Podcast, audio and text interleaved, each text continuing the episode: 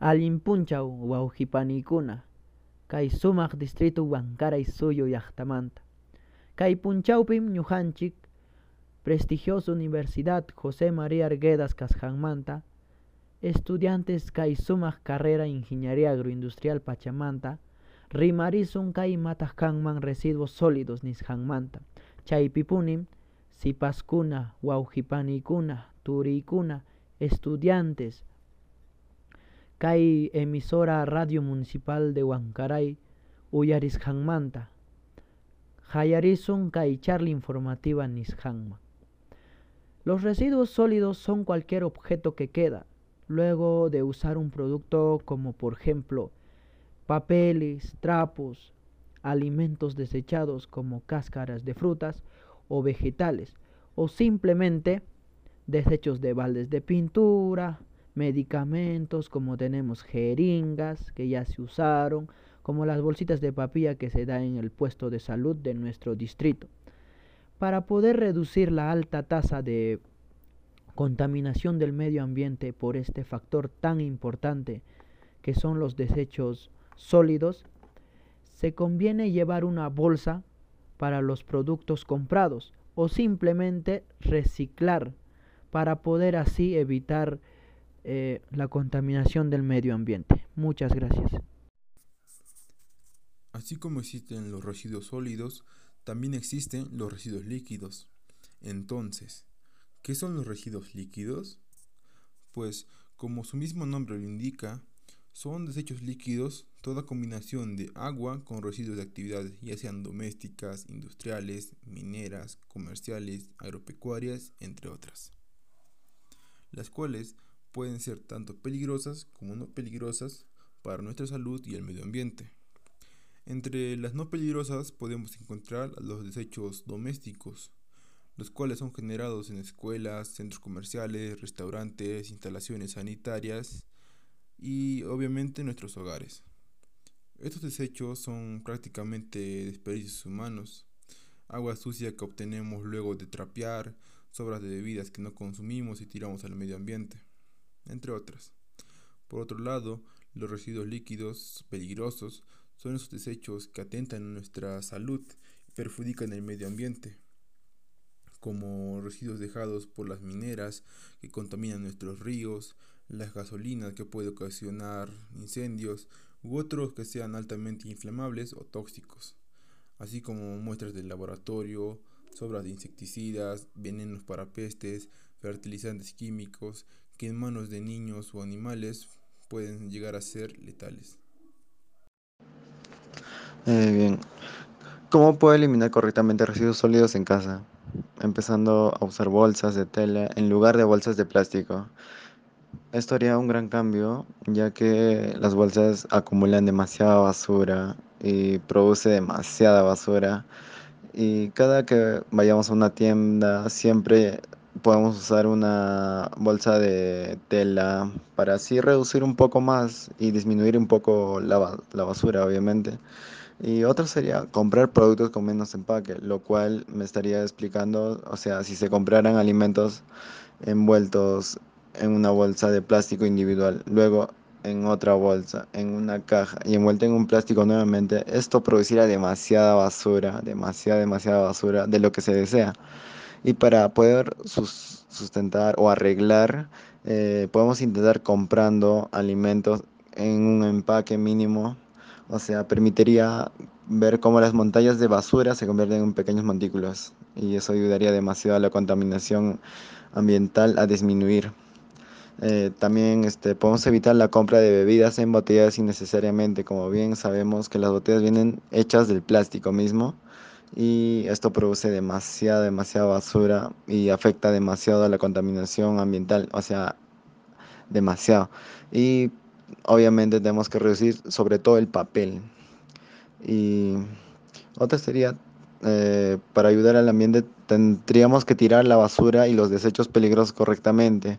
O sea, podemos tirar las pilas, las pinturas, podemos dejar un poco de lado los televisores, un poco dejar de lado los computadores, los aparatos electrónicos en general y algunas lámparas de iluminación, ya que esto afecta demasiado a la iluminación en sí a todo el ambiente. Como sabemos, el mal manejo de residuos sólidos y líquidos ocasionan daños en nuestro medio ambiente, en los cuales se ven afectados nuestros recursos. Por eso el día de hoy se hablará sobre los impactos. Como primer punto, mencionaré la contaminación del agua. Como sabemos, el agua tiene vital importancia para nuestras vidas. Sin embargo, el descuido de esta ocasiona la destrucción de la biodiversidad acuática, surgiendo así la contaminación de la cadena alimentaria, lo cual ocurre por el uso de aguas residuales, las cuales transmiten toxinas a los alimentos perjudicando además a nuestra salud a través de su consumo y trayendo consigo diversas enfermedades. Como segundo punto y último, hablaré sobre el suelo, el cual es una fuente vital para la sobrevivencia del ser humano de forma económica y cotidiana. La contaminación de esta hace que haya una reducción de materia orgánica del suelo, facilitando incluso la transferencia de contaminantes, afectando consigo también a la parte económica, debido a la reducción del rendimiento y calidad de los cultivos. ¿Cómo hacer un compost? Eh, bueno, este proceso es muy sencillo, pero ¿qué es un compost? Eh, un compost es un abono orgánico eh, que se obtiene a través de un proceso de desechos orgánicos, que estos desechos lo encontramos en la basura que se acumula habitualmente día a día. por lo tanto, este proceso requiere tres elementos que son muy básicos y muy importantes, eh, que son la compostera o compostador, eh, los residuos orgánicos y que es muy importante la ubicación, ¿no? ya que esto tiene que estar em, fuera del alcance de mucha lluvia, del exceso de viento o el exceso de sol también. Seguidamente a esto, pues los pasos que son muy básicos em, se, se, va llevando como preparar el compostador y así ir añadiendo sucesivamente los desechos orgánicos, no que estos son por capas y finalmente eh, hidratar bien el fertilizante, ¿no? ya que como resultado nos va a dar eh, una, tierra, eh, una tierra muy nutritiva para nuestras plantas. Bueno, continuando mm, con respecto a los Procesos para reducir los residuos sólidos en casa. Esto poco a poco se va a ir haciendo un hábito común y después poco a poco va a ir continuando con las familias vecinas. Un ejemplo puede ser cada vez que vamos al mercado y realizamos nuestras compras, debemos evitar adquirir envases plásticos como botellas y bolsas. Podríamos utilizar, ya que acá en la sierra se usa bastante, las bolsas grandes de mercado. Generalmente solo una y dos, ya que son difíciles de degradar.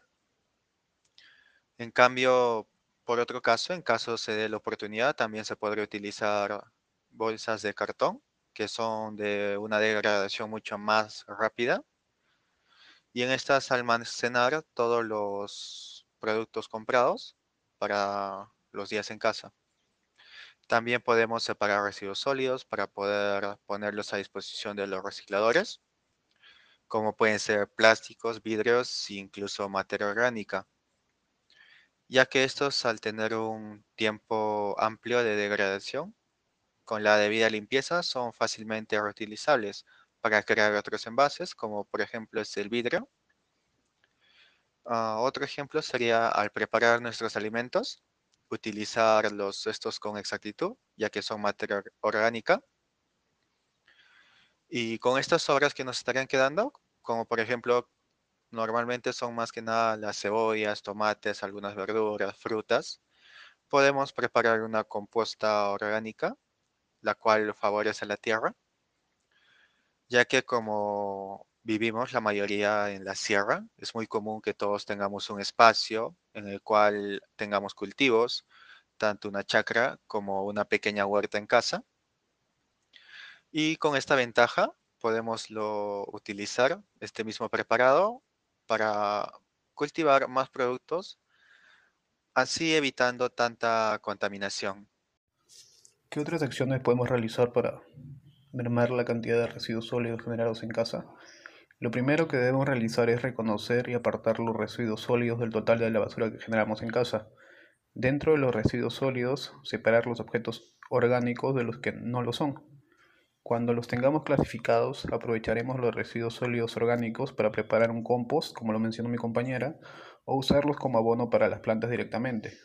Reclasificando los residuos inorgánicos, podremos ayudar a separarlos y así tener distintos materiales como podrían ser plásticos, vidrios, metal o cartón lo que a su vez lo que hacen es generar un ingreso extra para el hogar, ya que si los llevamos a centros de reciclaje o puntos de acopio, nos pagarán un dinerito extra por ese objeto. ¿Por qué es importante realizar estas acciones? Porque gracias a ellas disminuiremos la huella de carbono. ¿Y qué es la huella de carbono?